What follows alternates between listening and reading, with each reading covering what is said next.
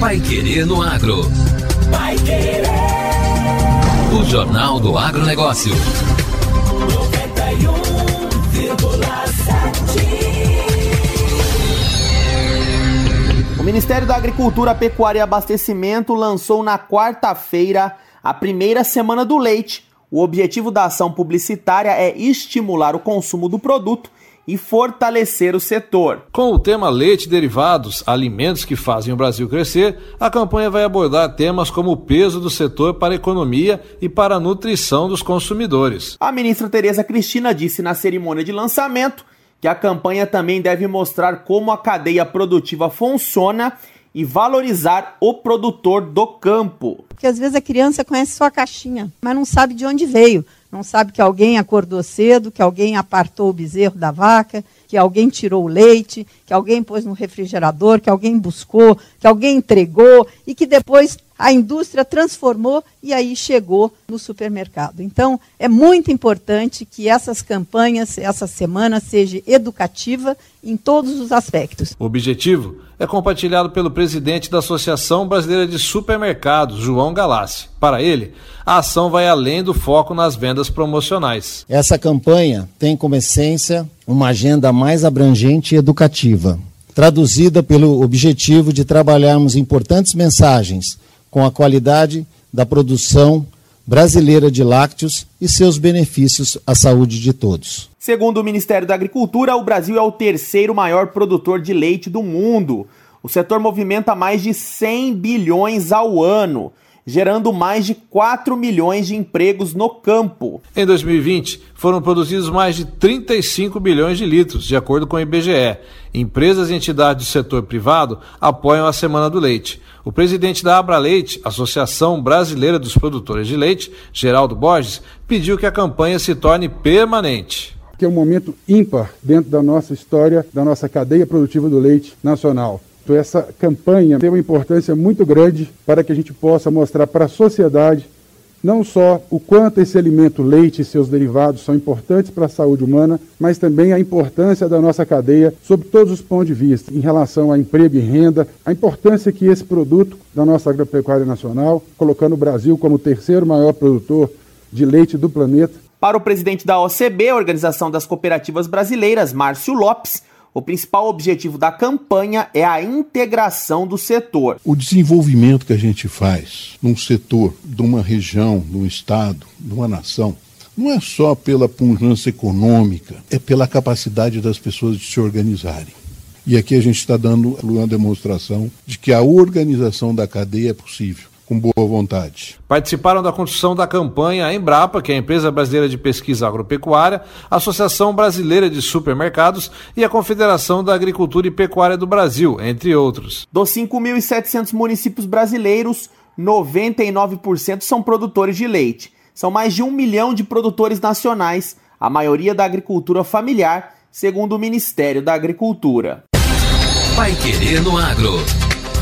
O Jornal do Agronegócio. Pesca de espécies nativas está proibida até fevereiro no Paraná. Desde o dia 1 de novembro está proibida a pesca de espécies nativas no Paraná. A determinação deve ser cumprida até 28 de fevereiro de 2022. São protegidas todas as espécies nativas do estado, como bagre, dourado, jaú, pintado, lambari, mandi amarelo, mandi prata e piracanjuva, pois é durante esse período que a maioria delas se reproduz. Considerando o comportamento migratório de reprodução, a pesca é proibida na bacia hidrográfica do Rio Paraná, que compreende o rio principal, seus formadores, afluentes, lagos, lagoas marginais, reservatórios e demais coleções de água inseridas na bacia de contribuição do rio. A restrição é orientada pelo IBAMA, Instituto Brasileiro do Meio Ambiente e dos Recursos Naturais Renováveis, e no Paraná é fiscalizada pelo IAT, Instituto Água e Terra, vinculado à Secretaria do Desenvolvimento Sustentável e do Turismo. Não entram na restrição as espécies consideradas exóticas que foram introduzidas no meio ambiente pelo homem, como bagre africano, apaiari, black bass, carpa, corvina, peixe-rei, sardinha de água doce, piranha preta, tilápia, tucunaré e zoiudo, além de híbridos, que são organismos resultantes do cruzamento de duas espécies.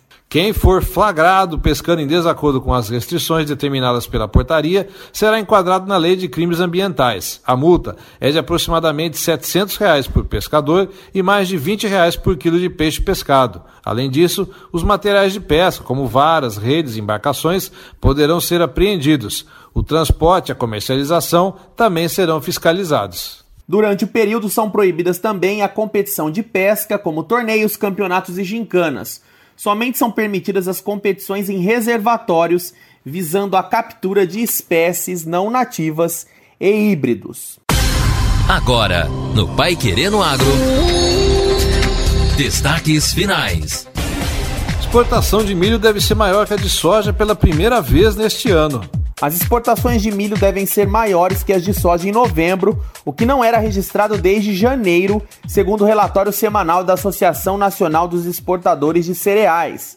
O documento divulgado na quarta-feira indica que o país embarcará 1 milhão 960 mil toneladas do cereal, e 1 milhão 930 mil toneladas da oleaginosa no período. Para o acumulado do ano até novembro, a entidade prevê o embarque de 83 milhões e 800 mil toneladas de soja, uma alta de 2% em relação ao mesmo período do ano passado.